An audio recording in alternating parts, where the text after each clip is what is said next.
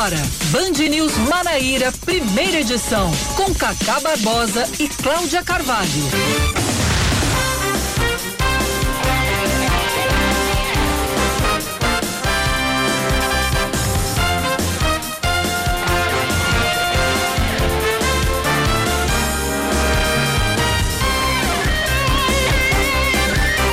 9 horas 26 minutos em João Pessoa, 9 horas 26 minutos na Paraíba. Bom dia, bom dia, bom dia. Hoje é quinta-feira, é véspera de sexta.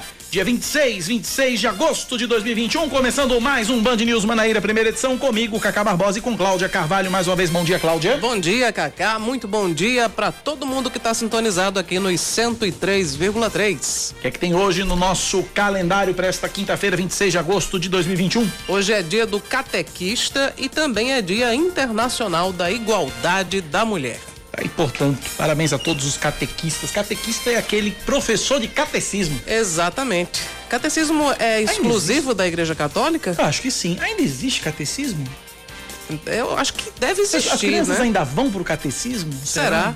Alguém que, que saiba, por favor, nos É. auxilie. Alguém que manda seu filho pro catecismo, será que ainda existe? Eu fiz catecismo. Também fiz. Também fiz catecismo, aprendi tudo lá, aprendi os sacramentos, Uhum. a igreja, os pecados, tudo mais, etc, etc. Tinha prova, Ah, no meu tempo eu não sei se tinha prova, não. Acho que não. eu fiz prova, eu fiz prova, tinha, um prova, tinha um provazinho, um E você foi aprovado, logicamente, né? Fui, fui porque eu era um bom menino. Eu, Aham. eu, eu, eu fiquei ruim depois de velho. eu fiquei ruim depois de velho. Ah, o, problema é que, o problema é que a gente envelhece, aí ferra tudo.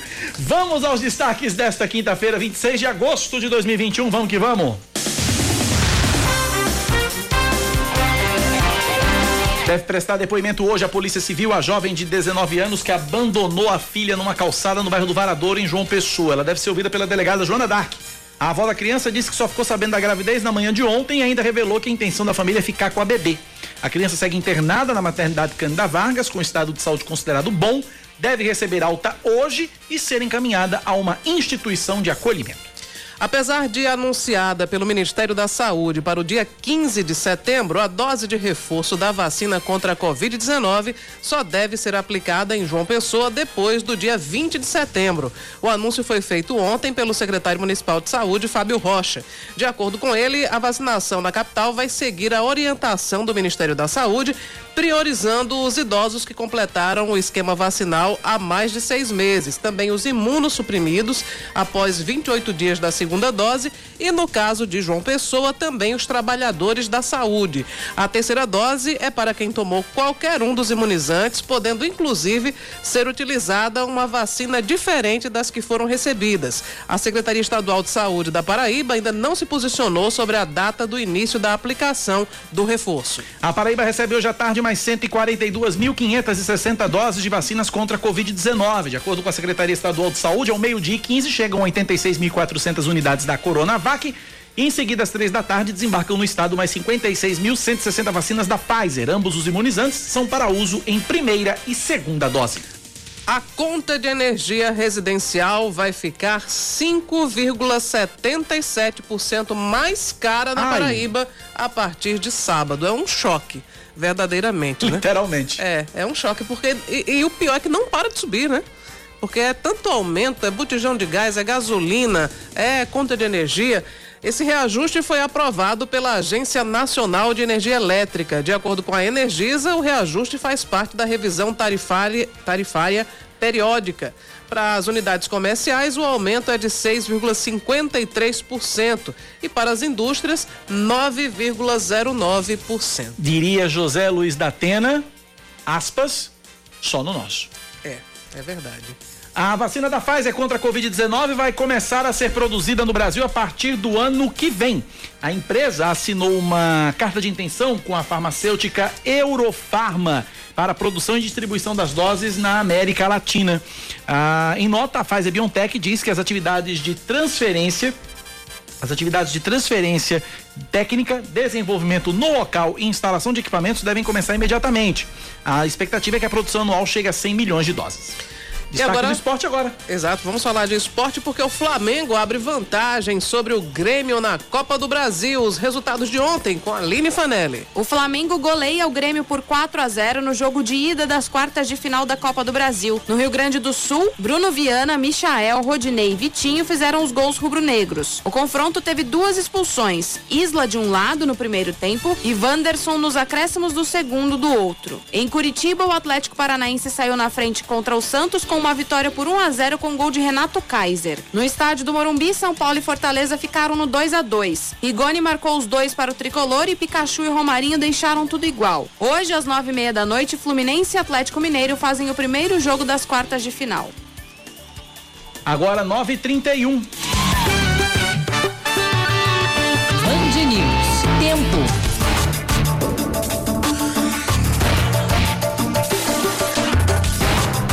Quinta-feira em João Pessoa deve ser de sol entre nuvens pela manhã e pancadas de chuva à tarde à noite, mínima de 22 graus e máxima de 29. Neste momento, na capital paraibana, termômetros marcam exatos e precisos 27 graus. Em Campina Grande, a previsão da meteorologia para hoje também é de sol entre nuvens de manhã e pancadas de chuva à tarde e à noite. A mínima é de 19, a máxima pode chegar aos 27 graus e nesse momento aqueles agradáveis, aprazíveis, amenos, inenarráveis 23 graus na tá. Rainha da Borboleta. Cada dia você chega com, uma, um adjetivo Eu tô passando pra... um dicionário antes de vir pra cá. Ah, entendi. Tomando, tomando dicionário no café da manhã. É, né? um drops de dicionário pra é, começar o dia. Sensacional. 932 na Paraíba, 9911-9207 é o nosso WhatsApp, o WhatsApp da Band News FM. 9911-9207. A gente começa este jornal falando sobre ah, um assunto que chama a atenção de todos nós, que é a história da vacina, de uma exigência né, que pode ser colocada aí. É, a prefeitura de João Pessoa está estudando a possibilidade de vacinar, ou melhor, de exigir vacinação contra a Covid-19 para acesso em grandes eventos. Quem não tiver vacinado pode ser barrado em grandes eventos aqui na capital. A prefeitura está avaliando essa, essa possibilidade de exigir o cartão de vacinação é, inclusive para a volta do público, por exemplo, aos estádios de futebol e outras competições esportivas. Quem vai explicar para a gente é a Aline Gris, diretora de Vigilância em Saúde da capital. A pandemia não passou, principalmente em João Pessoa, os números vêm caindo cada vez mais aí com o trabalho da saúde, com a vacinação avançando cada vez mais, mas a gente não pode esquecer que ainda existe o vírus. Então, tantos os eventos pequenos ou grandes, como campeonatos esportivos, a gente está em negociação sim aqui na Secretaria Secretaria de Saúde para estar tá exigindo o cartão de vacinação primeira e segunda dose. Bom, a diretora explicou como vai ser feito o processo de fiscalização em eventos de pequeno e grande porte. Ela disse que os organizadores devem enviar com antecedência um pedido de autorização contendo dados e protocolos adotados para festas, casamentos e até mesmo competições esportivas. Entre a documentação exigida, tem que estar o cartão de vacinação e o teste para Covid. Vamos começar pelos pequenos, que são casamentos e aniversários, e até campeonatos esportivos. Eles precisam pedir uma autorização prévia na vigilância sanitária, autorizado, dizendo aonde é o evento, quantas pessoas são o evento, para que a vigilância possa ir no dia do evento fazer a fiscalização. A gente já entrega um protocolo com todas as seguranças que ele precisa e a gente já está incluindo, inclusive, o cartão de vacinação como teste Covid também. Para a Aline Grise, a exigência serve também como forma de estimular quem não completou o esquema vacinal é importante, né, porque a gente vem fazendo chamamento para a segunda dose, lembrando que é o ciclo imunológico ele fecha quando você toma a segunda dose. Então a gente sempre está pedindo aí às pessoas que procurem os pontos de vacina. Você não conseguir agendar a segunda dose, você pode ir com cartão de vacinação que vai sair vacinado. Bom, de acordo com um levantamento feito pela Confederação Nacional dos Municípios, levantamento esse divulgado nesse mês, mais da metade dos 1.896 municípios pesquisados concordam com a exigência da comprovação de vacina para acesso a espaços públicos e coletivos, como shoppings, supermercados e estádios de futebol. 935. Claudinha, a terceira dose, hein? Pois é, a Paraíba deve começar a aplicar a dose de reforço das vacinas contra a Covid-19 a partir do dia 15 de setembro. Inicialmente, essa aplicação vai ser feita em pessoas imunossuprimidas, que têm imunidade reduzida, e a população com 70 anos ou mais, obedecendo alguns critérios, como explica agora pra gente o secretário executivo da Saúde do Estado, Daniel Beltrame. Chamada de dose de reforço e não de uma terceira dose porque os esquemas de vacina com vacinas Pfizer, Coronavac e AstraZeneca se completam com duas doses. Nesse contexto, esta dose, a partir de 15 de setembro, seria uma dose de reforço voltada para pessoas com problemas de imunidade, como aquelas que estão em tratamento de câncer, como aquelas que passaram por um transplante, que deverão receber o reforço pelo menos 28 dias depois da segunda dose ou do término dos seus esquemas vacinais e pessoas com 70 anos ou mais que também, segundo o Ministério da Saúde, terão previsão de reforço pelo menos 180 dias depois ou seis meses depois de concluído o seu esquema vacinal anterior. Além disso, no anúncio que foi feito ontem pelo ministro da Saúde, Marcelo Queiroga, também está prevista a redução do intervalo entre primeira e segunda doses da Pfizer e também da AstraZeneca. No entanto, Daniel afirmou que a proposta ainda não integra oficialmente o Plano Nacional de Imunização que deixarão de ter um intervalo de 12 semanas ou 90 dias para ter um intervalo de 8 semanas ou 60 dias. Esta medida também visa acelerar a quantidade de pessoas com esquemas vacinais completos. Claro que essas informações foram trazidas pela imprensa nesta manhã, ainda não são informações que estão internalizadas no Plano Nacional de Imunização e logo também não viraram ainda objeto de pautas eh, de distribuição de vacinas para os estados. Vamos aguardar esse processo de formalização em um futuro próximo. Na capital paraibana, a dose de reforço deve ser aplicada no dia 20 de setembro. De acordo com o secretário municipal de saúde de João Pessoa, Fábio Rocha, a vacinação vai seguir a orientação do Ministério da Saúde, à exceção dos trabalhadores da saúde que também serão priorizados. 9 da manhã, 38 minutos na capital, 938 9911 9207 é o nosso WhatsApp. Você participa, interage, nos ajuda a fazer o Band News Manaíra, primeira edição, nesta manhã de quinta-feira, 26 de agosto de 2021. 9911 9207. A gente começa agora a conversar com Fernanda Martinelli. Vamos para Brasília. Fernanda Martinelli tem as informações direto da capital federal, porque é, tá rolando na, na Câmara Federal um projeto de lei que determina divulgação de uma lista de espera em creches públicas de todo o país. Bom dia, Fernanda Martinelli. Cláudia, a todos os ouvintes, é isso mesmo. Esse projeto, projeto 2226 de 2020, é de autoria do deputado federal Pedro Cunha Lima, que estava licenciado e voltou aos trabalhos legislativos e já voltou conseguindo a aprovação desse projeto no plenário da Câmara dos Deputados. A aprovação aconteceu na última terça-feira e agora o deputado falou, fez um resumo sobre do que se trata esse projeto, que basicamente é a divulgação, como você falou, de uma lista de espera para que todas as crianças tenham acesso às creches, tanto no Distrito Federal quanto em todos os municípios brasileiros. O deputado falou sobre a aprovação da proposta.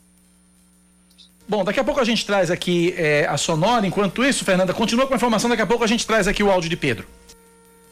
Pois é, essa proposta é justamente para que as crianças tenham acesso à creche. O Pedro, ele é muito voltado para as questões relacionadas à educação. Inclusive, ele foi presidente da Comissão de Educação, vem trabalhando de forma muito intensa a questão da primeira infância, da educação na primeira infância, educação básica, e para isso ele tem se cercado de propostas que tratam justamente sobre isso. Essa proposta ele havia protocolado em 2020 saiu de licença, mas a proposta tinha sido aprovada na Comissão de Educação e aí logo em seguida foi enviada para o plenário e aí diante de muitas reuniões na última terça-feira ele conseguiu essa aprovação. Agora, o trabalho de Pedro Cunha Lima é se reunir com os senadores para conseguir com que a proposta também seja aprovada no Senado, já que depois da aprovação na Câmara, segue agora para o Senado. Conversando com ele, ele me relatou que já tem mantido reuniões com bastante senadores, já tem buscado as negociações para escolher quem vai ser o relator da proposta no Senado, porque em cada casa o projeto tem um relator e ele quer um relator que esteja em concordância com as ideias dele em relação à educação na primeira infância e à educação básica. Então vamos agora ele vai então Vamos ouvir, vamos ouvir. Vamos ouvir, vamos ouvir, vamos ouvir. É um momento muito especial para aqueles que defendem a primeira infância, que é o meu caso. A gente sabe da dificuldade de aprovar um projeto no plenário da Câmara dos Deputados. Hoje existe uma grande carência em todo o Brasil, que é a falta de vaga de creche. Né? Menos de 30% das crianças mais pobres possuem vaga na creche. E a gente não sabe sequer né, qual é a demanda, né, a quantidade de crianças que estão ficando fora das creches nos municípios e no Distrito Federal. A partir da aprovação do nosso projeto, vai ser obrigado para o município, para o Distrito Federal, né, fazer o levantamento dessas crianças que querem a vaga e não estão conseguindo e divulgar, para que a gente possa ter clareza né, dessa grande falha de nação. Não oferecer a vaga na creche é um crime para cada geração que vai chegando aí. Pois é, tá aí, portanto, Pedro Cunha Lima, que como eu vinha falando, agora começa um trabalho árduo no Senado para a escolha do relator da sua proposta e também para aprovação no plenário do Senado da República. Se passar pelo Senado sem nenhuma alteração, segue para a sanção presidencial. É um tema importante, as crianças precisam de creches, as, os pais precisam trabalhar né? E com isso, muitas vezes não tem com quem deixar seus filhos, e agora, com essa aprovação, vai ficar mais transparente a questão da demanda e da procura de vagas por creches no Distrito Federal e em todo o Brasil. É com vocês. Obrigado, Fernanda Martinelli, direto de Brasília, trazendo aí as informações. Uh, são 9h42 na Paraíba, 9 da manhã, 42 minutos. Muitos ouvintes aqui dizendo que ainda existe catecismo, viu, Cláudia? É. Ainda existe catecismo na Igreja Católica, tudo bonitinho, tudo certinho. Eu fiz catecismo para primeira comunhão, fiz a preparação para o crisma, tudo bonitinho. Eu também fiz preparação para o crisma e, e, fui crismada também. Crismado também, fui crismado. Inclusive, lamentavelmente, o meu padrinho de crisma não está mais entre nós. Era um padre. Uhum. E lamentavelmente não está mais entre nós. Padre Inocêncio, lá, lá de Pernambuco. Ele era diácono ainda na época. 942 na Paraíba. É, Cláudia, você conversou com exclusividade com o deputado estadual Manuel Lugério do PSD. Entre os assuntos, ele falou sobre a tese de união entre João Azevedo e Romero Rodrigues. É, ele explicou direitinho essa. Na verdade, ele não foi exatamente uma tese de união eleitoral. Ele disse que em um determinado momento ele pensou, bom, seria ótimo se todas as forças, oposição e situação, conseguissem se unir na Paraíba para a gente eliminar essa briga, essa concorrência de eleição e, e ele mandou um recadinho especial pro prefeito Bruno Cunha Lima de Campina é, Grande, teve né? um recadinho do coração. Na verdade, eu acho que ontem, durante a entrevista ou muito mais, e hoje a gente vai, é, depois, logo depois do programa eu fiz essa entrevista que é exclusiva aqui pra gente, para o, o Band News Manaíra primeira edição, Manuel Ludgério abriu o coração, né? Porque a gente falou sobre. Ele não é da minha Feliciano, mas abriu o coração. Abriu o coração, exatamente. Ele, ele revelou que está insatisfeito com o Bruno Cunha Lima por um motivo simples. Quando o Bruno estava ainda no período de, de pré-campanha, não era nem pré-candidato ainda, ele estava disputando no grupo, junto com Tovar, Sim. a indicação para ser candidato. Isso dependia, de, de enfim, de, de, vários apoios, uhum. do aval de Romero Rodrigues, que era o prefeito da época. E as primeiras duas lideranças que foram a público dizer que apoiavam Bruno foram Manuel Ludgério e Ivonete Ludgério, que era presidente da Câmara naquele momento, que é, é vereadora uhum. até hoje. Só que aí Manuel se ressente do seguinte, ele disse que esperava que pelo menos os espaços que ele que ele ocupava, que o grupo político dele ocupasse, fossem preservados. Ele não queria nem que aumentasse, mas eu queria que pelo menos continuasse do mesmo jeito. E esse compromisso não foi cumprido, segundo ele, pelo prefeito Bruno Cunha Lima. Também perguntei, aproveitando que o clima já estava nesse, na, nesse, como diz Gerardo, nessa vibe, eu aproveitei para perguntar a ele sobre um, uma, um outro detalhe que é, é, meio delicado. É que Manuel, ele já tentou ser candidato a prefeito de Campina Grande com apoio do grupo de Romero, de Cássio, mas ele nunca conseguiu. Eu perguntei se ele ficava magoado e, surpreendentemente, ele disse que ficava muito, isso machucava muito. Vamos conferir. Vamos ouvir, vamos ouvir. 9h45, vamos ouvir. Manuel Ludgério conversando com Cláudio Carvalho.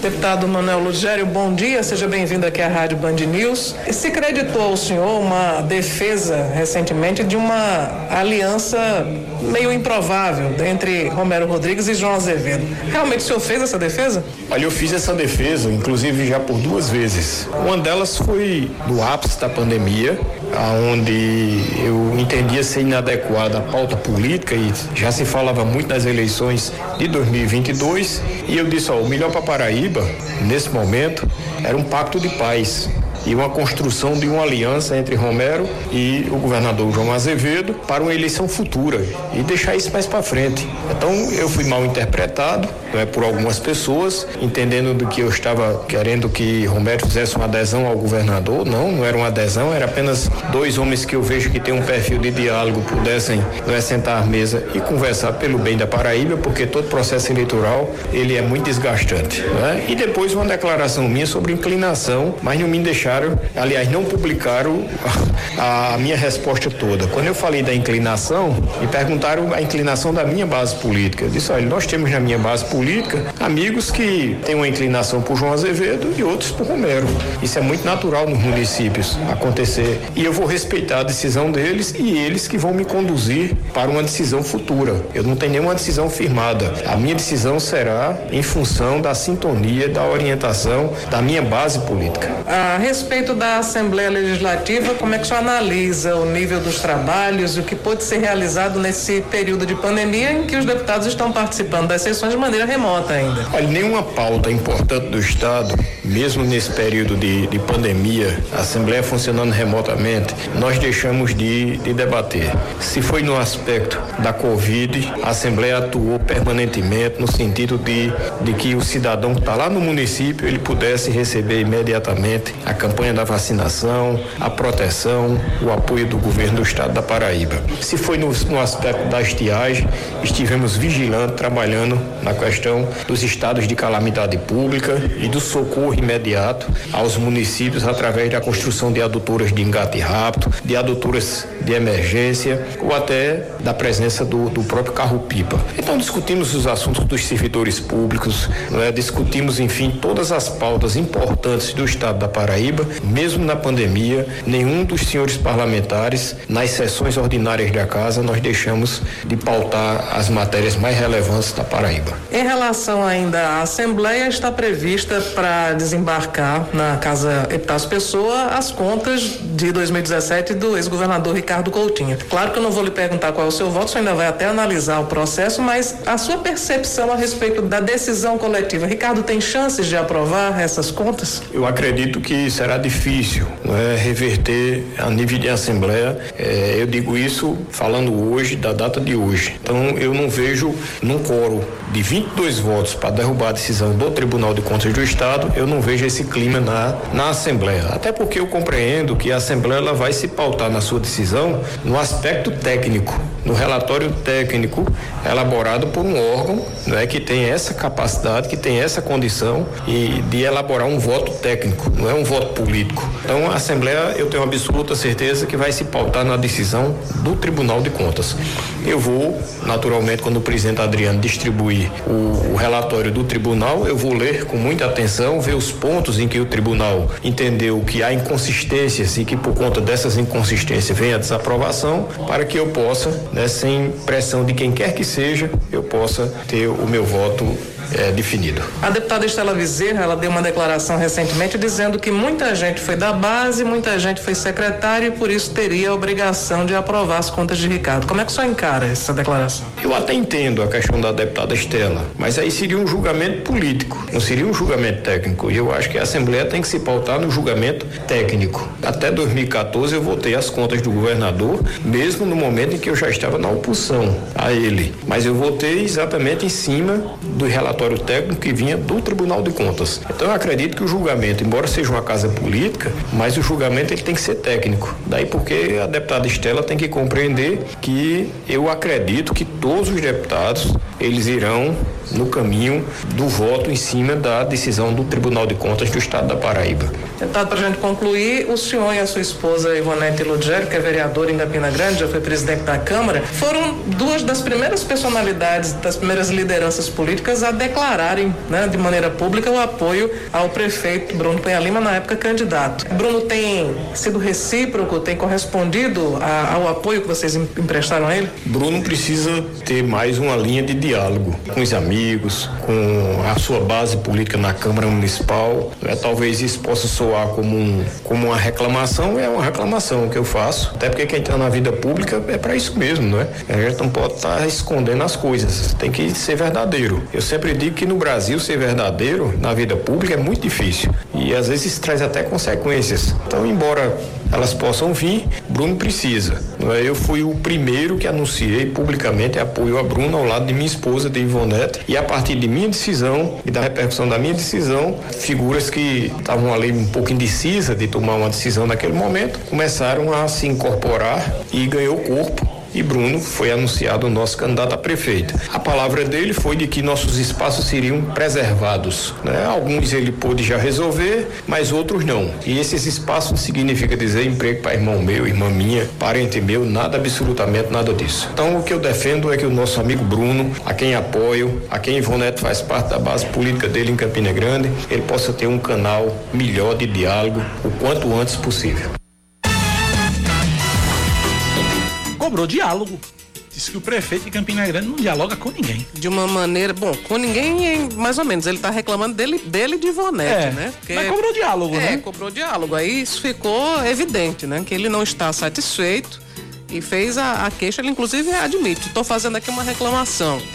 E, enfim, faz com, com a cátedra de quem esteve na linha de frente no momento crucial para Mas, Bruno mas, Cunha mas, Lima. mas, mas Manuel não é o primeiro, nem vai ser o último que eu, de quem eu ouço queixas do prefeito Bruno Cunha Lima. Eu já ouvi muita gente em Campina Grande, você sabe que eu ando muito por sim, lá. sim. E nesse fim de semana conversei com alguns é, aliados, apoiadores de, Romero, de, de Bruno Cunha Lima, de Romero, e muitos pediram reservas, mas me disseram claramente: não, o prefeito mudou completamente da água pro vinho. O prefeito é outro. O prefeito não recebe, o prefeito não me atende. Essas coisas todas. Diferente do Bruno pré-eleição. Sim. Diz que Bruno mudou muito. Pois é, então nesse rosário de queixas pode acrescentar mais uma conta que é a do deputado estadual Manuel Ludgério, inclusive também é, sobre essa questão da, da- dele nunca ter sido candidato, apesar de, de ter externado diversas vezes a vontade dele de ser, ele falou, bom, não lembrar de mim nem para vice, não entendo por quê, sempre que querem o meu apoio, querem apoio, querem eh, ir atrás de voto, querem, enfim, consolidar algum projeto, recorrem a mim, recorrem a, a Ivonete. Mas quando chega a hora de compor chapa, aí o pessoal se esquece. E ele não, não escondeu que ficou realmente, que anda muito chateado com isso. Vamos acompanhar, vamos ver o que, é que vai terminar essa história toda. 9 da manhã, 53 minutos agora na Paraíba, 9 e 53. Olha, eu tô recebendo informação que a mãe da, da bebezinha que foi abandonada na calçada do Varadouro tá sendo ouvida nesse momento. É a doutora Jona Dark, né, Samara, que tá ouvindo? Né, doutora Jona Dark que tá ouvindo a. a, a... Hein, Samara? É a doutora Jona Dark que está ouvindo a, a- a jovem, a jovem de 19 anos, que abandonou a bebezinha na última segunda-feira. Essa bebezinha que deve receber alta a qualquer momento, lá, da institui, lá do, do Instituto Cândido Vargas, e vai seguir aí para uma instituição de acolhimento. Inclusive, essa menina já tem nome, Ana Vitória. É. Ana Vitória é o nome da bebezinha. Porque precisava identificar de alguma forma para poder providenciar cartão do SUS, né? Pra, enfim, para que ela pudesse ter um atendimento. Então, o- os próprios profissionais de saúde da maternidade. Já né, providenciaram tudo isso? Providenciaram, então. E ela já começou a ganhar alguns itens, né? Porque ela não tinha nada. Não tinha nada. Tava só com a. literalmente com a roupa do corpo, né? É. Não tinha nem mãe a menina, né? A menina foi abandonada, né? É, mas há uma. Na verdade, assim, há uma história dramática. É uma história dramática disso, por né? trás, né? É, é, é, eu trouxe inclusive ontem a história, uma, ontem no Brasil Gente Paraíba, uma testemunha contando que a, a, a, a- a mãe da, da, da, da criança havia sido estuprada, havia sido vítima de estupro, havia sido vítima de violência sexual e tinha medo que a família não aceitasse a criança, não aceitasse a gravidez. É uma história realmente absolutamente dramática. Não vale nem a pena a gente estar julgando aqui. Eu até disse, É vamos claro, evitar qualquer tipo de é. julgamento. Eu acho que não é o caso de estar julgando.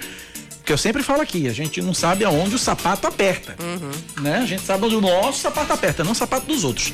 Né? Então, pra emitir julgamento aqui não, não, não vale a pena julgar a, a, a mãe. E a criança, as imagens nós mostramos ontem também no Brasil, gente, é de cortar o coração o momento em que a, a- nitidamente a mãe dá um beijo Sim, na, se despedindo na- na da criança, como se despedisse da criança antes de deixar. E a, e a testemunha dizia que a mãe era muito apegada, era muito amorosa com a criança, mas se viu numa situação que é, é, com medo de que a família não, não aceitasse. É o que eu sempre digo, explica, mas não justifica. Nada justifica você abandonar uma criança. Inclusive, ela deve, ser, ela deve responder, talvez, por um, por um processo de abandono de incapaz. Isso não a isenta. Né? É. Se- né? Mas é, é, explica, mas não justifica. Num primeiro momento, quando nós conversamos, entrevistamos aqui o, o juiz Adailton Lacê, ele mesmo não tinha ainda todas as informações e a gente imaginava também não tinha naquele momento também não tinham não tinha sido não tinham sido divulgadas as imagens das câmeras de segurança o que a gente sabia era que alguém teria deixado um bebê ao léu no meio da rua, na, na calçada. Era, a informação era essa. Mas na verdade foi, ela entrou numa vila, deixou a criança na frente da casa de uma senhora, tinha um tapete, ela deixou o, o bebezinho lá e não estava no meio da rua, né? E a, as imagens da câmera de segurança, como você ressaltou, mostram o momento em que ela beija a criança, né? Antes de, de deixá-la na, na, na, porta de uma senhora que acabou é, levando a criança para dentro de casa e cuidando e acionando as autoridades competentes.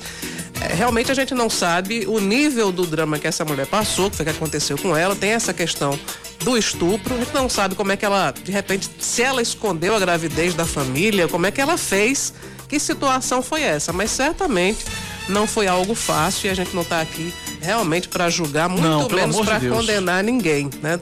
Certamente tem uma história muito complicada por trás da atitude dessa moça. Agora, claro, também tem um componente de talvez desespero, desinformação, porque há formas de se é, já que você não tem condições, eventualmente, de cuidar do, do próprio filho, tem condições de entregar legalmente essa criança para adoção. Isso não é crime. Inclusive, o doutor Adailton ressaltou isso. Não, isso. Não é crime, né?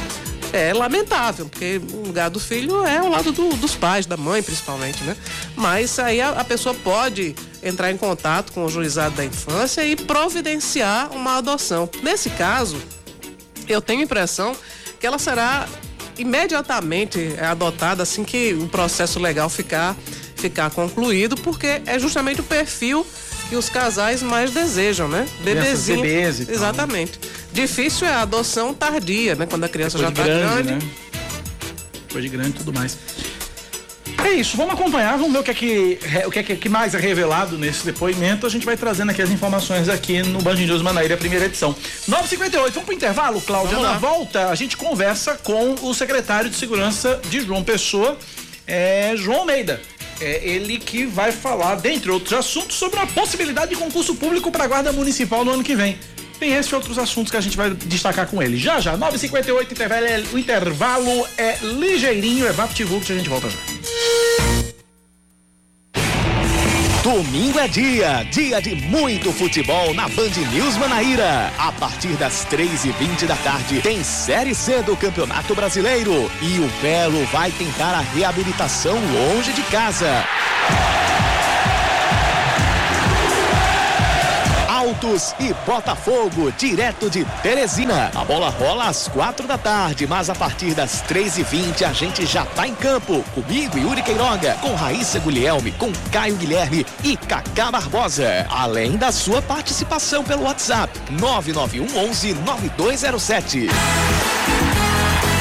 Se ligue no futebol da Band News Manaíra. O Belo entra em campo neste domingo. E você confere tudo a partir das três e vinte da tarde. Altos e Botafogo. A Série C do Brasileiro tem muito mais emoção na Band News Manaíra. Aqui, o futebol é notícia. Band News FM. As notícias atualizadas o tempo todo. A reportagem em tempo real. Análise sem clichês. Jornalismo independente e irreverente. Quer ficar por dentro das notícias sem perder tempo?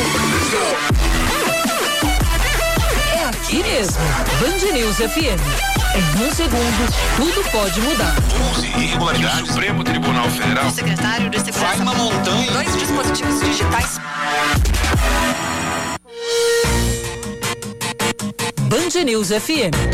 Em um segundo, tudo pode mudar. Você está ouvindo Band News Manaíra, primeira edição.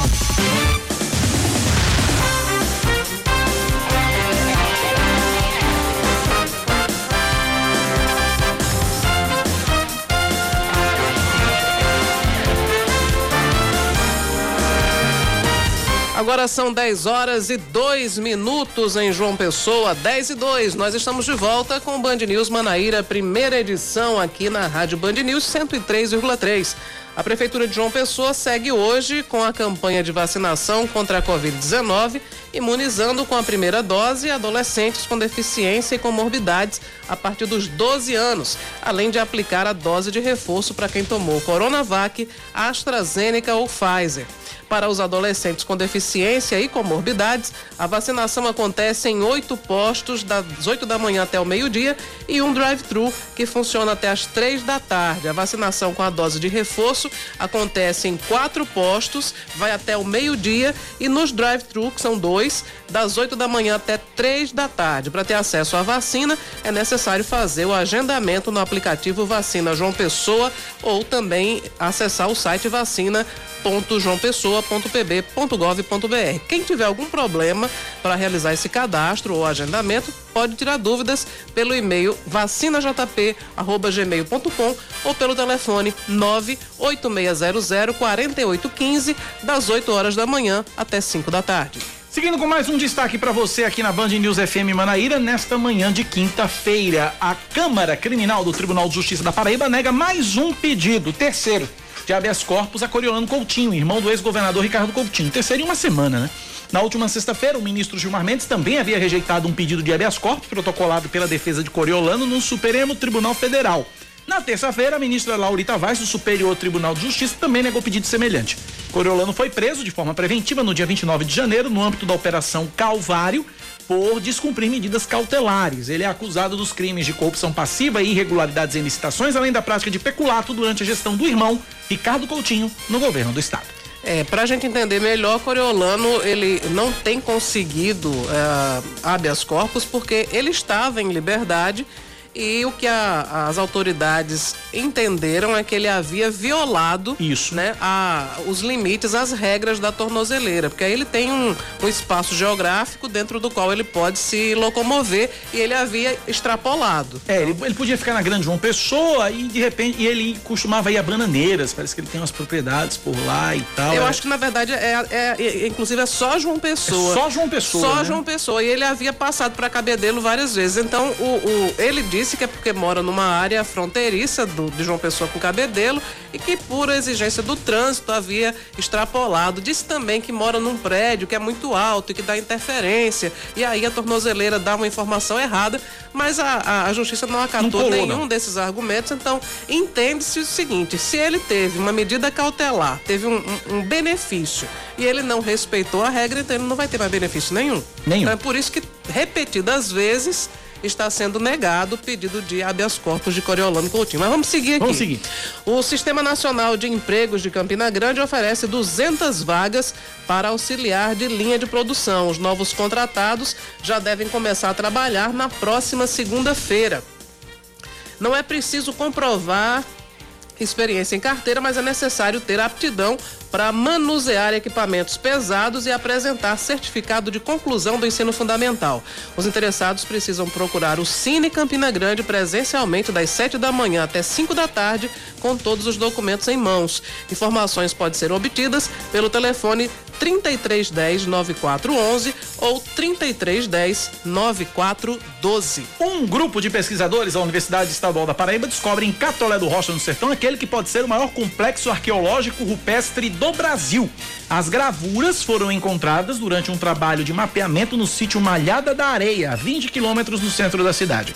De acordo com o coordenador da pesquisa, o professor Juvandir de Souza Santos, não há traços que apontem para um grupo específico. A partir de agora devem ser realizados novos estudos para determinar a extensão e a quantidade de gravuras rupestres exi- existentes no local.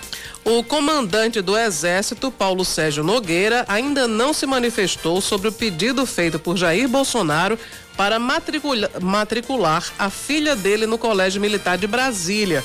O presidente quer que Laura Bolsonaro, de 10 anos, receba tratamento especial e consiga a vaga sem passar pelo processo seletivo a que são submetidos os estudantes que queiram entrar nas unidades de ensino. Pelo regulamento, a matrícula sem passar pelo processo seletivo pode ser feita apenas por órfãos de militares, dependentes de quem atua no exterior ou de militares aposentados por invalidez. Os demais casos, como o de Laura, precisam ser julgados pelo comandante do Exército desde que ele seja desde que seja ouvido o Departamento de Educação e Cultura da Força. Tem situações no Brasil que são inacreditáveis. Sui generis. A gente lê uma notícia dessas e, e fica se perguntando como pode. Quer dizer, a farra não acabou? Como é. é que o presidente pega a filha dele e ele quer que ela pule a janela do colégio militar e ele achava que ninguém ia saber disso? Pois é. É, é, dá pra entender. Tem umas coisas que a gente tenta entender, mas não consegue. Não é pra amador esse Eu país, vou não. proibir isso daí, tá ok? É isso aí. Vamos embora, tá ok? Vamos proibir aí, pô. A farra acabou. 10 e 8 na Paraíba. Tô melhor que Reinaldo Azevedo imitando Tá melhor, tá melhor. O Brasil conquista a quinta medalha na Paralimpíada de Tóquio, a quinta na natação e ocupa a 11 primeira posição no ranking geral. Mais cedo, Daniel Dias levou mais um bronze, o segundo no Japão e subiu ao pódio pela 26 sexta vez em Jogos Paralímpicos. Dessa vez a medalha veio nos 200, nos, eita, nos 200 metros livres da classe S5. 10 e 8 na Paraíba, 9911-9207 é o nosso WhatsApp, o WhatsApp da Band News FM. Uh, ah, bom dia, gostaria que vocês comentassem sobre a situação dos aquaviários. Estou preocupado, é a Tânia do José Américo. Tenho pessoas na família que tomaram a primeira dose da vacina, não conseguem tomar a segunda, porque tomaram a primeira em um, em um estado, quando o navio estava no porto. E agora não conseguem tomar a segunda dose em outro estado, porque estão é, em outro estão porto. em trânsito, né? Estão em trânsito. E ela diz aqui que não há interesse nenhum das secretarias de saúde dos estados nem dos governos monitorar os portos e controlar a vacinação. O tempo de tomar a segunda dose já passou e como é que fica? É um questionamento aí da Tânia é, do José verdade, Américo. Deve ter algum parente que é aquaviário e está nessa situação. Seria uma questão de razoabilidade, né? Porque quem tomou a primeira dose, no caso de, de um trabalhador que está em trânsito a serviço, ele tem o um comprovante né, dessa primeira dose e onde ele estivesse deveria ser algo razoável é, fazer a aplicação da segunda, é. né? Mas aí acho que depende muito mais da autoridade de saúde de onde o, o, o trabalhador aquaviário Está, se encontra, se encontra né? no momento. Para que aprecie e tenha bom senso, tenha razoabilidade para oferecer essa segunda dose, que é mais do que justa e merecida. Pois é. 10 e 10 na Paraíba, 10 da manhã, 10 minutos. Ainda sobre o catecismo, Cláudio Carvalho, ouvinte dizendo aqui que com a pandemia algumas paróquias adotaram um formato online do catecismo. Mas eu sou do tempo que eu fazia, lógico que. Presencial, não é nem sonhava. Era no sábado à tarde. É, o meu também. Era no sábado à tarde, na igreja de Nossa Senhora do Ó, Paulista, Pernambuco. Não, eu ainda fiz catecismo. Olha, olha, vou entregar mais uma vez a minha idade, né? Porque na época que eu era criancinha pequena. Lá em Barbacena, não, é... lá em Jacaraú? Não, não Jacaraú era... não, é. Não, é Jacaraú, Jacaraú, mesmo, só que eu ainda não tinha. Eu me mudei para Jacaraú aos quatro anos. Eu fiz catecismo antes disso, se não me engano. Caramba, você fez muito novo, foi, né, Cláudia? Foi. Foi antes disso, porque eu, é, eu ia para Não sei se era o catecismo. Não, o catecismo foi Jacaraú. Tinha uma, uma espécie de uma escola bíblica. Era um pré-catecismo, era, era um tinha, tinha as turminhas os pequenininhos. Que era no, no, no, distrito, né? Que era, hoje em dia é, é cidade de Pedro Regis, mas uhum. antes era um distrito de Jacaraú, né? Que ela é, se chamava Vila Retiro. E hoje é a cidade de Pedro Regis. Pedro Regis era o dono da farmácia lá nesse distrito, que era uhum. amigo do meu pai, uma das pessoas mais conhecidas e, enfim, respeitadas no, no local e depois o, o distrito ganhou, virou município e ganhou o nome do dono ganhou da farmácia. o nome do dono da farmácia, que era seu Pedro Regis. Muito que bem. Faz uns dias isso. Faz, faz uns dias, faz umas uns dias. duas semanas e meia. Por aí. 10 da manhã, 11 minutos na Paraíba, 10 e 11. E vamos nos entregar, mas não tanto, é, é, Não era nem município ainda. Tenhamos parcimônia, né? Tenhamos parcimônia. No, 10 e 11, a gente está na linha, conversa a partir de agora com o secretário de Segurança Urbana de João Pessoa, João Almeida. Tá na linha, conversa a partir de agora com a gente. Secretário, bom dia, bem-vindo à Rádio Band News FM. Bom dia, Cacau. Bom dia, Cláudia. Bom dia a todos os ouvintes. É um prazer estar com, estar com vocês aí, participar é, desse programa bacana. Sem muita arrudeio, feito tirador de coco, com os dois pés e as duas mãos. Vai ter concurso para guarda ano que vem, secretário? Sem muita rodeio, eu posso dizer o seguinte: ainda não está definido, certo? Não existe definição, até porque é, carece de uma. A, a, última palavra do prefeito. Né? Mas o que a, a, a, a intenção, a gente, como gestor, sabe que as coisas não. Quando a gente se decide, não, não acontece do dia para a noite, então para isso tem que ter, Cacau, uma preparação. Né? Então estamos preparando para que quando for decidido, né, a coisa aconteça de forma célere, transparente e, e, e que seja adequado ao contexto, né?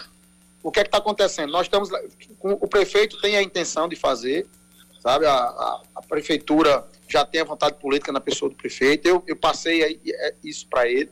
A população já entende a necessidade da ampliação da guarda metropolitana, da guarda civil, porque tem se mostrado como uma força de segurança pública, né? Isso, vocês da imprensa colaboram muito com isso. É, vocês estão cumprindo um papel muito importante de levar para a população essa, essa ideia da polícia cidadã, né? A, a guarda civil nada mais é do que aquela polícia porta, perto das pessoas, né? Perto da, dos bairros, enfim. Então, estamos fazendo, Cacau, um trabalho de levantamento da demanda, da necessidade. Como? É, nós estamos avaliando, aliás, avaliando não, levantando dados de aposentadorias do ano de 2019, 2020, esse ano, né, e as aposentadorias que estão por vir no, no, no 2022, 2023. Dentro desse levantamento e com o aumento da demanda que está aparecendo, a gente vai chegar num número da quantidade. Uma outra, um outro ponto que tem que ser levado em consideração é a questão orçamentária. A guarda, nos últimos anos, ela vem sofrendo um, um, um declínio na, no seu orçamento. E esse ano foi exatamente o contrário, o prefeito fez diferente. Pela primeira vez em 10 anos, o, houve um, um, aumento do orçamento, né, isso já é outra sinalização de que, no, que diz respeito à possibilidade do concurso. Tá? Então, sem muito arrudeio, há uma possibilidade muito grande de, de, de, de haver. E se você me perguntar qual é a sua opinião, eu digo, eu acho que vai ter sim. Mas aí, secretário, ainda não se tem uma estimativa de quantas, de quantas vagas, né? Esse, esse levantamento ainda está sendo feito, mas é, é, é possível informar um, uma estimativa, por exemplo? Deixa eu facilitar a vida do secretário, então, nessa, nessa pergunta. Então, qual é, só para facilitar a sua vida, secretário, qual é o, o, o efetivo hoje da Guarda Municipal e qual é o efetivo ideal para a Guarda Municipal? Só, só para você ter ideia, o, efetivo, o, o nosso operacional hoje gira em torno de 250 homens e mulheres, certo? O efetivo completo dela, 550, tá? Mas, mas agora a metade está para se aposentar. Nós temos um guarda a cada 1.500 habitantes. Só para você ter ideia, a Polícia Militar tem um a cada 300. Então, João Pessoa, por que, que a, a gente está falando nisso? João Pessoa tem a, a, a, melhor, a menor a menor proporção per capita de guardas civis, entende? Então, eu o ideal seria deixar isso na casa aí de 1 para de 1 para 600, 1 para 500 seria uma, uma guarda perto da perto do ideal. Tá? Se a gente triplicar o contingente, o nosso contingente que, que é fora da hoje é fora do, da realidade, ninguém está dizendo isso. Mas pelo menos aí a gente conseguindo, como eu disse ao prefeito, a gente conseguindo repor né, essa, essa, defasar, essa defasagem que vai haver por conta das aposentadorias já está de bom tamanho. Entendeu? Que a gente mantém, mantenha o, o serviço acontecendo. Sabe? Essa é uma preocupação. Tá? Eu, eu quero crer que, que esse quantitativo, pelo menos, ele, ele reoxigene a questão operacional. A gente tem que, pelo menos, que dobrá-la. Entendeu? A questão operacional. Tá? Eu, eu vou me esquivar de, de dizer números, Cacau, para não ser irresponsável, entendeu? Mas, mas, ainda que tenha, não vai ser ainda o, o, o ideal. Vai ser dentro da possibilidade da prefeitura, no que diz respeito à estrutura, como é que a gente vai receber esse pessoal e, sobretudo, a questão orçamentária, né? A gente Sim, claro. um orçamento que é orçamento enxuto, né? E seria irresponsável a gente comprometer tudo com o pessoal e como é que vai ficar a estrutura? Viaturas, fardamentos, é, sim, é, sim. armas, né? Que a gente tá, você tem ideia, nós pegamos a, a, a guarda, Cláudia, com 8% apenas armada, né? A gente já capacitou um, pedaço, já estamos atingindo, já chegamos aqui na casa dos 20% já, nesses seis meses, e eu quero, eu quero crer que a, ainda esse ano a gente atinja pelo menos aí a metade do efetivo armado. Isso é um avanço muito grande, né? Com compra de pistolas, tudo. Agora, com isso, a gente tem que ter responsabilidade na capacitação. Né? Não é só entregar a arma e está tudo resolvido, não. Hoje mesmo, acabei de chegar agora de mais um curso né, de capacitação da Ronda Maria da Penha. né? A gente tem que armar esse pessoal e capacitá-los para que eles saiam de, de, de, de um, de um curso desse, entendendo que a polícia ela tem que ser cada vez mais cidadã, mais próxima da sociedade, entender as diferenças, os contextos das violências. É, a, a- a exemplo da Maria da Penha, que é uma violência pontual, diferenciada. Para isso você tem que ter capacitação para isso, né? Discernimento para poder atuar em, em algumas áreas como essa que eu estou dizendo da Maria da Penha. Então a gente está trabalhando nisso. A questão do turismo, nós estamos in- incluindo aqui a, o, o guarda bilíngue para que ele possa eh, ter o domínio, ou pelo menos o básico de uma outra língua para atender o turista. Nós estamos abrindo aqui o pilotão ambiental. O senhor está falando bastante, secretário, é, em capacitação, e é importante isso, mas dentro dessa capacitação e dentro desse preparo constante que a Guarda Municipal passa, a Guarda Municipal, por exemplo, está preparada para atuar no, no evento de 7 de setembro, nessas manifestações marcadas para 7 de setembro, secretário? Muito boa pergunta, Cacau. Muito boa pergunta que faz um. Faz É Cacá, uns- Cacau é só no chocolate, viu, secretário? É Cacá. Cacau, Cacau é meu amigo, desculpa, Cacá. Eu sei, Cacá, desculpa. Foi... Então, Cacá, é, é muito pertinente. Há alguns dias é, a gente já vem trabalhando sobre isso. Ontem, aliás, antes de ontem, estive com o secretário Jean, secretário de Segurança do Estado.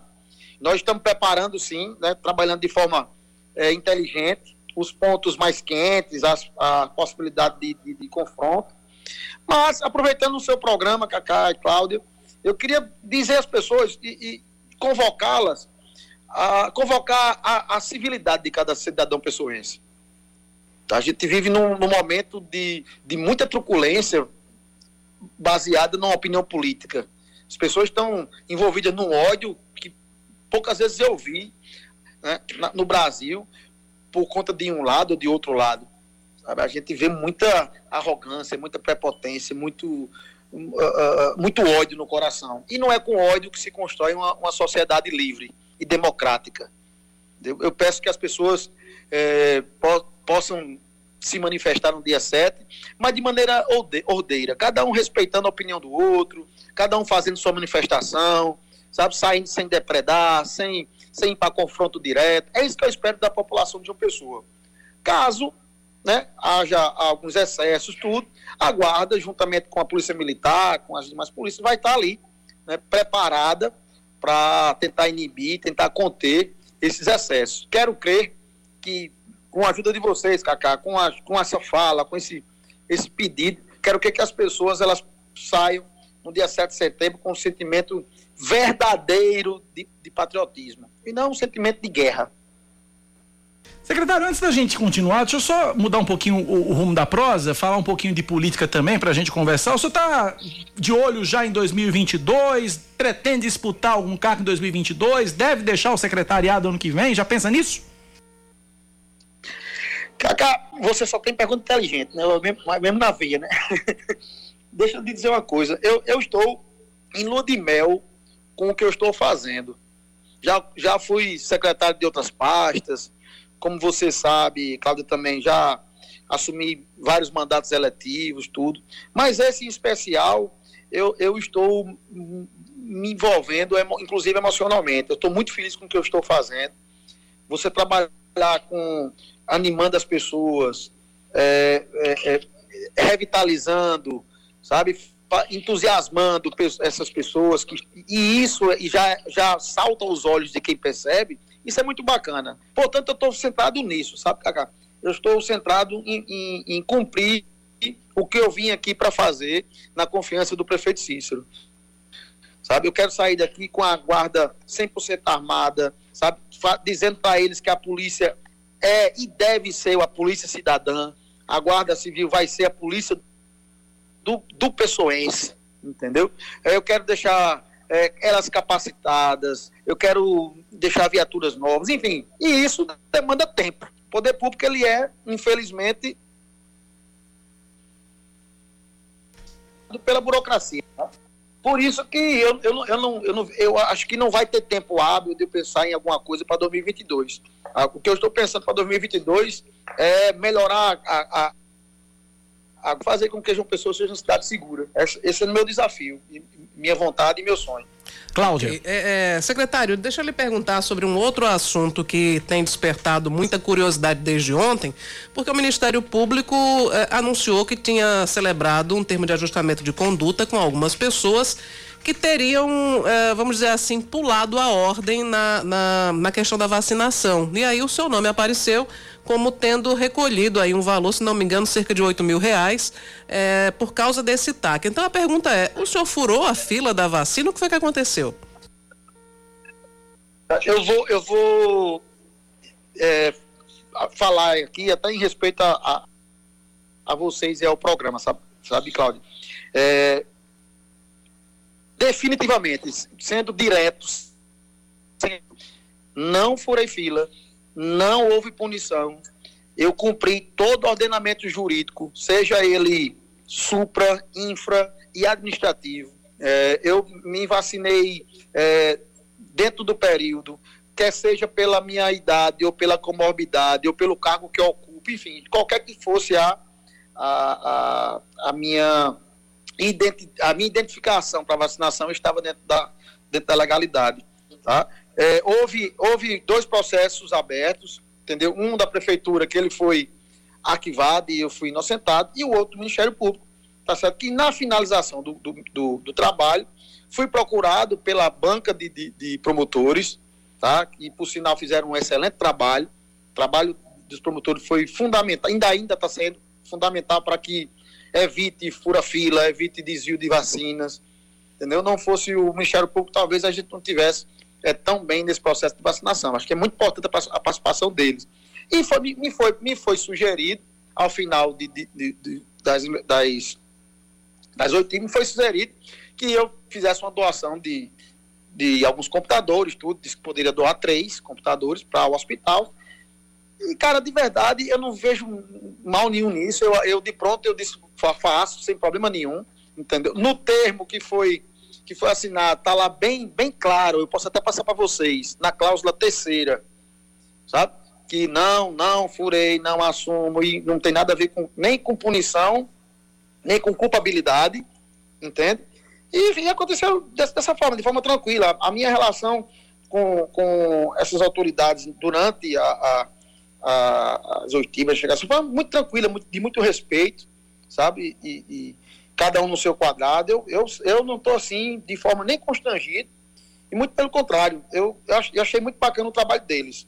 Tá? Agora, eu não furei, não furaria, tá? tenho raiva de quem faz isso, sabe? Não é da minha natureza. Furar, eu não furo fila de nem de, nem de banco, quanto mais de, de vacina, sabe? Acho, acho para mim é uma atitude mesquinha e covarde de quem faz isso. Essa, essas são minhas ponderações. Agora, claro, existem as especulações, existe a forma como se divulga, né? enfim, é, mas cada um pensa do seu jeito. O que vale é que nós estamos vencendo essa guerra da vacinação, com a celeridade da, das vacinas, com a vigilância do Ministério Público, sabe, com as pessoas colaborando. Eu, eu, eu quero crer que, que isso é que importa. E mais do que qualquer coisa, Cláudia, é, o que vale para mim é a consciência tranquila. Eu tinha dito, inclusive disse até aos procuradores, a eles que foram muito gentis comigo, mas olha, o que, o que me importa aqui não é o que vai ser decidido, não é o que tá, não é a frieza do papel. O que importa para mim de verdade, muito francamente, é a minha consciência. É como eu vou chegar em casa e meus filhos vão me ver, entendeu? Na, naquele momento que foi divulgada a, a, a calúnia, a denúncia e tal, minha filha chegou para mim e perguntou: pai, você furou folha? Eu disse: minha filha, você me conhece. Você me conhece. Eu respondi dessa forma, sabe? Agora, tu, quando, quando a coisa acontece, há uma obrigação de ser apurado. Não é opção, é obrigação. O Ministério Público cumpriu a obrigação de apurar e terminamos nesse, nesse entendimento de doação de computador publicamente no flagra. Eu achei arretado, porque eu já faço isso. Faço isso independente de, de, de algum termo de, de acordo, independente de, de, enfim, de, de Ministério Público, de alguma, de alguma eventualidade. Eu faço isso durante a minha vida toda. Instituições não só vinculadas à saúde, filantrópicas, de criança e adolescente, faço minha vida toda e achei por bem aceitar né, o, o que foi proposto e vida que segue, está muito bom, eu, me consciência tranquila e parabéns pelo trabalho do MP. Ok, secretário. A gente queria lhe agradecer pela sua participação, falando sobre tantos assuntos de maneira muito franca. E o senhor sabe que aqui a gente não tem a necessidade de fazer espetáculo com nada. Mas, é, como homem público, Obrigado, a situação é pública, a gente tinha que também lhe, lhe perguntar, até para lhe dar a oportunidade de Claro. esclarecer o que estava meio nebuloso, né? Obrigada pela sua Claro, participação. claro. Obrigado, secretário. Eu que agradeço, Cacá, agradeço, Cláudia, e vocês estão de parabéns, cumprindo o papel. Tá? Tô, assim, tá aqui à disposição. A gente que ocupa função pública tem que fazer isso mesmo. Não pode se esconder e, e deixar de mostrar a cara, não. A gente tem que estar aqui para sempre para dar é, é, é, prestação de contas para a população. Um abraço, Deus abençoe vocês. Parabéns pelo programa. Obrigado, secretário. Um abraço, obrigado pela participação e parabéns aí pela, pela postura franca e aberta. 10 e 28, vamos pro intervalo. Vamos lá, daqui a Voltamos já já com mais notícias mais. aqui na Band News. 10 e meia, 10 da manhã, 30 minutos. Estamos de volta com o Band News Manaíra, primeira edição, nesta quinta-feira, véspera de sexta, 26 do mês de agosto do ano da graça de 2021. Os cinco cemitérios municipais de João Pessoa não registraram de 18 a 24 de agosto nenhum sepultamento de vítimas da Covid-19. De acordo com a Prefeitura de João Pessoa, no pico de mortes da pandemia, em janeiro foram 80 enterros, em fevereiro 88 e em março 202, totalizando no primeiro trimestre de 2021 370 sepultamentos. A queda no número de mortes pode ser reflexo da vacinação, que já alcança mais de 30% da população totalmente imunizada na capital, seja com as duas doses ou com a vacina de dose única. Dados da Secretaria Municipal de Saúde apontam que em João Pessoa foram aplicadas 777.324 doses de vacinas contra a Covid-19, sendo 530.565 pessoas com a primeira dose e 246.759 que estão com o esquema vacinal completinho da Silva. O- a Paraíba é o segundo estado brasileiro com a menor ocupação de leitos para a Covid-19 e o primeiro do Nordeste. De acordo com a Fundação Oswaldo Cruz, de 15 a 21 de agosto, João Pessoa foi uma das 20 capitais fora da zona de alerta com ocupação média de 16%. A Fiocruz ressalta que o controle da pandemia está relacionado à vacinação, ao uso de máscara e também ao distanciamento social. A Paraíba já vacinou 57,69% da população com pelo menos a primeira dose e outros 22,54% com imunizante de dose única. A Prefeitura de Bahia inicia hoje a vacinação contra a Covid-19 de adolescentes a partir de 12 anos com comorbidades. De acordo com a Secretaria Municipal de Saúde, podem ser imunizados adolescentes entre 12 e 17 anos com deficiência permanente, síndrome de Down e autismo. A Prefeitura implantou um posto de vacinação no Centro de Referência de Inclusão da Pessoa com Deficiência no bairro do SESI.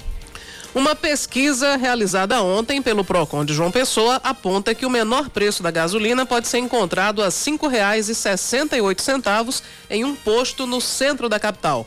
De acordo com o levantamento, o maior preço verificado em um posto no bairro do Varjão está custando R$ 5,79. Apesar do levantamento que está disponível no site proconjp.pb.gov.br, ouvintes da Band News FM Manaíra encontraram postos cobrando até R$ 5,99 na capital. Difícil, difícil, difícil, difícil, difícil o preço da gasolina, difícil aturar esse preço. tá Você sabe que tem uma piada rolando aí nas redes sociais, né? Qual é? Qual delas? no, no- agora, quando o sujeito é pego no bafômetro, é, depois de beber e dirigir, além de responder né, por todos os delitos e correr o risco de ser preso, ter o carro apreendido, carteira de motorista, também vai ter que responder ao fisco. Como é que você consegue comprar gasolina e bebida ao mesmo tempo? É. Tem dinheiro para isso tudo? De onde é que vem a sua Onde é que renda? vem, né? Seguindo com mais um destaque, sem avanço nas reformas, a Câmara dos Deputados volta a discutir o projeto que prorroga a desoneração da folha de pagamento das empresas que pode se encerrar neste ano. A medida, se aprovada, vai beneficiar os 17 setores que mais contratam no Brasil e continuaram gerando empregos, mesmo com as, com as limitações impostas pela pandemia. Atualmente, as empresas podem substituir a contribuição previdenciária pela cobrança de parte da Receita Bruta, o que tornou as contratações mais baratas. O texto em debate na Câmara propõe manter a desoneração até 2026, preservando mais de 6 milhões de postos de trabalho. Ontem, na Comissão de Finanças e Tributação da Casa, o relator da matéria, Jerônimo Guerguen. Como é o nome do homem? Eu acho que é isso, Guerguen, Jerônimo Guerguen. Disse ter sido chamado, parece aquele personagem do, do, do, do Chico Anísio, que era um garçom, Eu, Quen Quen. eu também pensei nele. Mas é Guerguen, eu acho que é isso. Quen Quen. Quen, quen. Disse ter. Será que foi um pato que bateu ele? Disse ter sido chamado para uma reunião com a ministra da Secretaria de Governo, Flávia Arruda, na próxima semana. Ai, ai, destaque do esporte, Cláudio. A defesa do presidente da Confederação Brasileira de Futebol vai recorrer da decisão que afastou o Rogério Caboclo do cargo por 15 meses. A medida foi tomada pela Comissão de Ética do Futebol Brasileiro, que entendeu que houve conduta inapropriada por parte do dirigente no episódio em que ele é acusado de cometer assédio moral e sexual contra uma funcionária da entidade. Em nota, Caboclo afirmou que a punição, além de injusta e ilegal, segundo ele, é uma tentativa de ex-presidentes reassumirem o controle da CBF. Como está afastado desde junho desse ano, o mandatário não pode exercer a função até setembro de 2022, quando completa 15 meses fora do cargo. Ontem ficou definido que o vice-presidente Edinaldo Rodrigues Gomes vai assumir, Edinaldo Rodrigues Gomes, ele vai assumir interinamente a presidência da entidade. A denúncia contra Rogério Caboclo consiste em áudios gravados pela funcionária durante um encontro com o presidente afastado. Na ocasião, ele faz perguntas de cunho sexual. A confirmação da punição vai ser debatida em uma Assembleia Geral da Confederação que vai contar com as 27 federações estaduais de futebol. 10 e 35 na Paraíba, 9911-9207 é o nosso WhatsApp, é o WhatsApp da Band News FM. 9911-9207. Participe, mande sua mensagem para cá, ajude a gente a fazer o Band News Manaíra primeira edição. 9911-9207. 10 da manhã, 35 minutos. Cláudia, é uma, esse áudio aqui que você me mandou aqui é, é pra gente pôr no ar, é isso? É, vamos, vamos colocar sobre, na verdade, a nossa ouvinte, Sueli Gonçalves, eu estava perguntando aqui sobre. Nós perguntamos no início do programa sim, sim, sobre o catecismo, aí ela explica aí a diferença até entre catecismo e catecumenato, mas tem as duas coisas. Então vamos lá, vamos ouvir. E Cláudia, claro que existe. É a base da Igreja Católica é o catecismo. A gente tem o catecismo da primeira Eucaristia e a gente tem o catecumenato, que são aquelas pessoas que não se batizaram ou não fizeram primeira comunhão ou crisma, aí que já são adultos, maiores de 27 anos, então eles fazem é, o catecumenato, que no caso é para fazer essa catequização desses adultos que não passaram pela catequização infantil e da juventude. Tá aí, obrigado, Sueli. Beijo carinhoso para você, nossa colega lá da TV Câmara, né? TV Câmara, exatamente. TV Câmara João Pessoa. Um beijo carinhoso para você, viu, Sueli? Obrigado pela audiência e pelo carinho. 10 e 36 na Paraíba, virou o ponteiro 10 e 37 é hora dele, é? Muito bem, então vamos lá. Dia, dia de quinta-feira, o homem tem vinheta e tudo, vamos lá. Direito e Poder, com Ricardo Sérvulo. Ricardo Sérvulo, toda quinta-feira aqui na Rádio Band News FM. Hoje ele conversa com a gente, fala sobre os protestos previstos ou manifestações, o que você quiser chamar, para o dia 7 de setembro. São legítimos, doutor Ricardo? Bom dia. Bom dia, Cacá. Bom dia, Cláudia. Bom dia, ouvinte da Band News. Dizer que esses protestos ou essas manifestações, eles são absolutamente legítimos eles fazem parte da cena democrática. Não é? Em qualquer democracia que se preze, em qualquer é, é, que, que sistema democrático que encarne esse espírito do exercício de cidadania, ele não só é normal, como é esperado. Ele é esperado é, por parte é, de, de todos os agentes, de todos os atores é, e dos personagens políticos, e mais ainda é, da engrenagem política. Então, isso faz parte, não só aqui no Brasil, faz parte é, do mundo civilizado, desde que o mundo é mundo, desde a concepção é, grega, da concepção da participação, da ideia grega de participação popular, e é, há um, uma, uma coisa muito é, similar que acontece corriqueiramente, por exemplo, na Argentina. A Argentina é um país que é, vive, respira esse tipo de, de manifestação. Então, quase que é, mensalmente você tem é, protestos, você tem essa participação efetiva na, na, Argentina, por exemplo. Eu falo da Argentina porque, Cacá e Cláudia, e a ouvinte da, da, da Band News, porque é um país vizinho, é um país irmão. Então, isso é, guarda muita semelhança conosco. Mas é, é, importante também dizer que isso acontece nos Estados Unidos. Nos Estados Unidos, na Europa também acontece esse tipo de manifestação e é nada mais do que é, normal e saudável para todas as vertentes. Aí é um ponto que eu quero esclarecer isso, para todas as vertentes ideológicas, tanto para a esquerda quanto para a direita, é, e para o centro. Então, isso é, é, o que se espera de, de, uma, de uma desincumbência da, do dever democrático.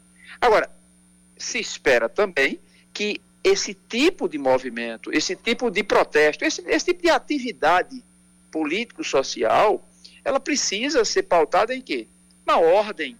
É, é uma coisa na ordem, é, no, no, na observância da lei, a estrita observância da lei, mas aí como eu ia, ia, ia falar, e agora eu faço.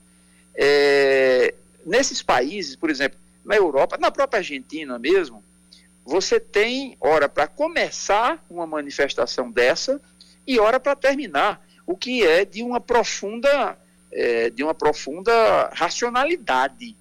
Né? O que não pode é você estar depredando patrimônio público, ameaçando pessoas, né? e que é preciso que o Brasil comece a adotar essa prática. Olha, Doutor você Ricardo. vai ocupar Pois não. Me permita colocar aqui uma, uma, uma, participação do ouvinte aqui, o ouvinte que manda mensagem pra gente, ouvinte final do telefone 8895, ele não fa, ele não questiona do protesto em si, do protesto, do ato em si, mas do que tá sendo, do que deve ser colocado no protesto. Ele pergunta o seguinte: é, uma, é um ato democrático, mas pode pedir num protesto democrático o fechamento do STF ou defender a volta do AI-5? Pergunta do ouvinte.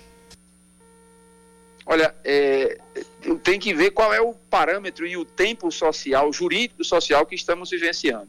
Nos Estados Unidos, por exemplo, já que ele levou a, a, a, a, esse, a esse ponto, nos Estados Unidos, por exemplo, é permitido, veja, que eu vou agora num outro, num extremo, né? no extremo, é, me, me, me, tendo como parâmetro a pergunta do, do caro ouvinte.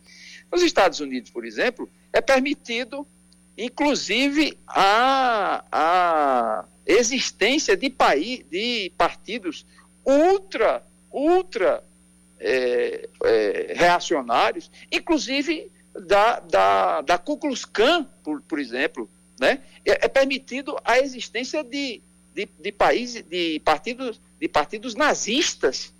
Veja, é, isso é o que a população americana leva em quintessência de liberdade de expressão. Deixa eu fazer também uma colocação. É, é, é possível se fazer uma, uma manifestação em favor do, do uso de drogas? O próprio STF já disse que sim.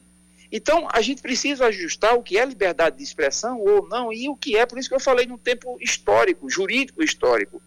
Então, é, para uns é uma aberração você pedir, e o próprio STF já confirmou, mas você pedir a liberação das drogas. E aí você não está fazendo uma apologia às drogas, segundo a própria interpretação do STF. Então, isso é muito variável. Eu acho que a liberdade de expressão, ela deve prevalecer. Agora, claro que a própria liberdade de expressão, respondendo diretamente ao, ao ouvinte, e já agradecendo a participação dele, a liberdade de expressão, ela precisa ter é, alguns parâmetros, isso para a cena brasileira isso para a cena brasileira. Me parece que, pelo posicionamento do STF, esse tipo de, de, é, de súplica, esse tipo de reivindicação de volta de AI-5, que eu acho isso uma aberração. Eu, como jurista, isso eu acho o fim do mundo. Mas a gente precisa, e a sociedade precisa se debruçar aquilo que é liberdade de expressão ou não. Cito um último exemplo para é, finalizar a, a resposta ao, ao ao ouvinte, é, é possível você pedir a liberação do aborto? Né? Porque para uns a liberação do aborto é puro assassinato de crianças, é o extermínio de vidas humanas. Então você, você tem o quê? Um relativismo, é, dependendo de quem interpreta o que é liberdade de expressão e o que não é liberdade de expressão, e aquilo que a Suprema Corte é, é efetivamente decide como sendo permitido o cidadão é, dizer, o cidadão é, é, defender. Ok, toda quinta-feira, portanto, doutor Ricardo Sérvulo aqui na Band News. Um abraço, doutor Ricardo, até quinta. Um abraço para você, para Cláudia e para os ouvintes e um bom final de semana. Sou também, doutor. Um abraço. 10h44, intervalo rapidinho, voltamos já já para o último bloco.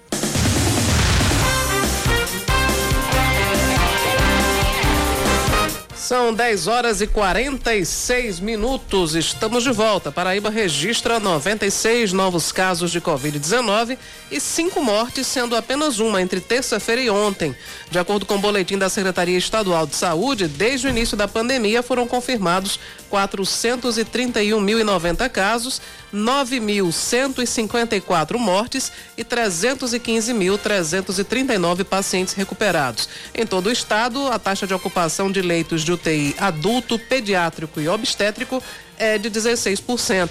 De acordo com o Centro Estadual de Regulação Hospitalar, 12 pacientes foram internados nas últimas 24 horas e 190 pacientes estão em recuperação em unidades de referência. Mais um destaque para você aqui na Band News FM Manaíra. A Prefeitura de Cabedelo segue aplicando a primeira dose da vacina contra a Covid-19 em adolescentes com 15 anos ou mais, sem comorbidades. Os imunizantes estão disponíveis no Cabedelo Clube, no centro e no ginásio do Renascer até as duas da tarde. Também seguem sendo vacinados adolescentes com 12 anos ou mais que possuam alguma deficiência permanente ou comorbidade gestantes ou estejam privados de liberdade. Além da primeira dose, Cabedelo segue aplicando a dose de reforço para aqueles que já contam o tempo de intervalo previsto para cada vacina, de 28 ou 90 dias. Ontem, o ministro da Saúde, Marcelo Queiroga, disse que essa vacinação chamou essa, a, a, a, esse ato de vacinar os adolescentes de hipocrisia política, hum. porque a prioridade é a terceira dose e que vai faltar vacina para esses municípios. Ele disse, não adianta entrar na justiça, não. Não vai ter vacina, não. É para é seguir o Plano Nacional de Imunização. O plano, uhum. plano Nacional não prevê vacinação de adolescentes. Palavra do ministro Marcelo Queiroga. Pois é, mais uma treta, né? Mais Nesse uma treta. Panorama da vacinação. Desembargadores da primeira Câmara Criminal do Tribunal de Justiça do Ceará decidem manter preso o paraibano Iverson de Souza Araújo, conhecido como DJ Ives na análise de mais um pedido de habeas corpus, dois foram contra a liberdade do ex-artista e um a favor. Preso há mais de 40 dias, Iverson é réu na justiça cearense por causa das agressões que ele cometeu contra a ex-esposa Pamela Holanda e que foram gravadas e exibidas nas redes sociais. Mais uma notícia, mais uma informação para você.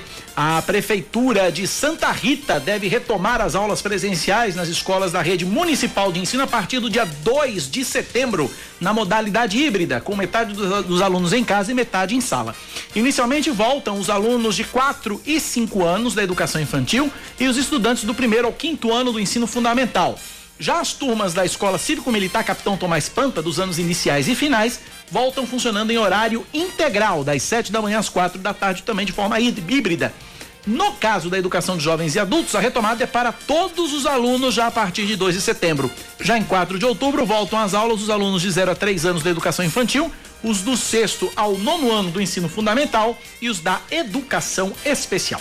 A CPI da pandemia ouve hoje o depoimento do empresário José Ricardo Santana, que é apontado como a companhia do ex-secretário Roberto Ferreira Dias no jantar em que foram negociadas propinas para a compra de doses de vacina.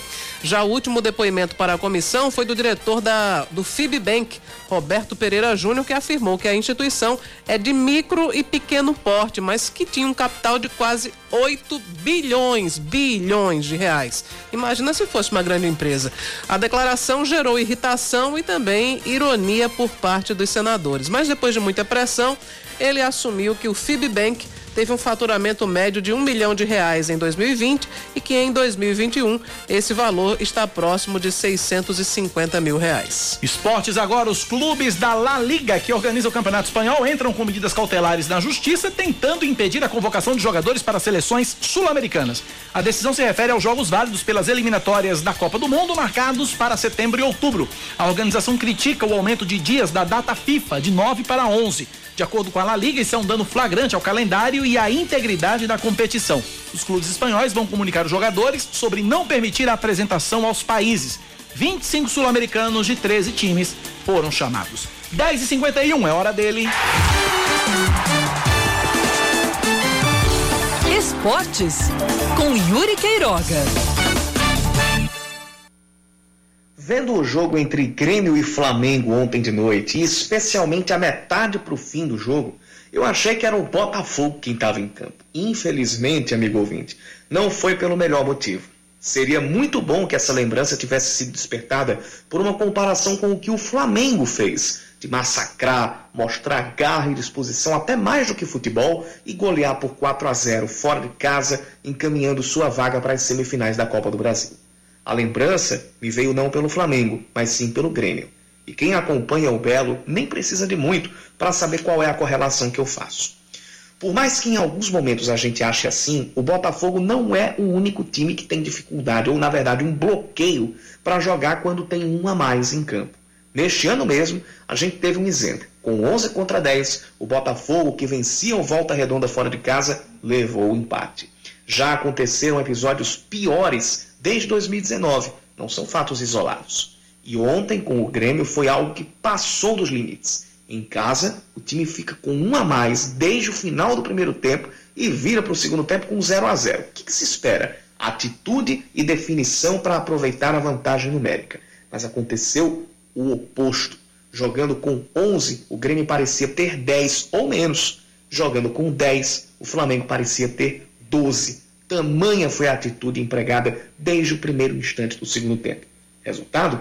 Um gol logo no início e após saber sofrer, mesmo levando uma bola na trave, disparou uma goleada para dar a Renato Gaúcho uma espécie de redenção.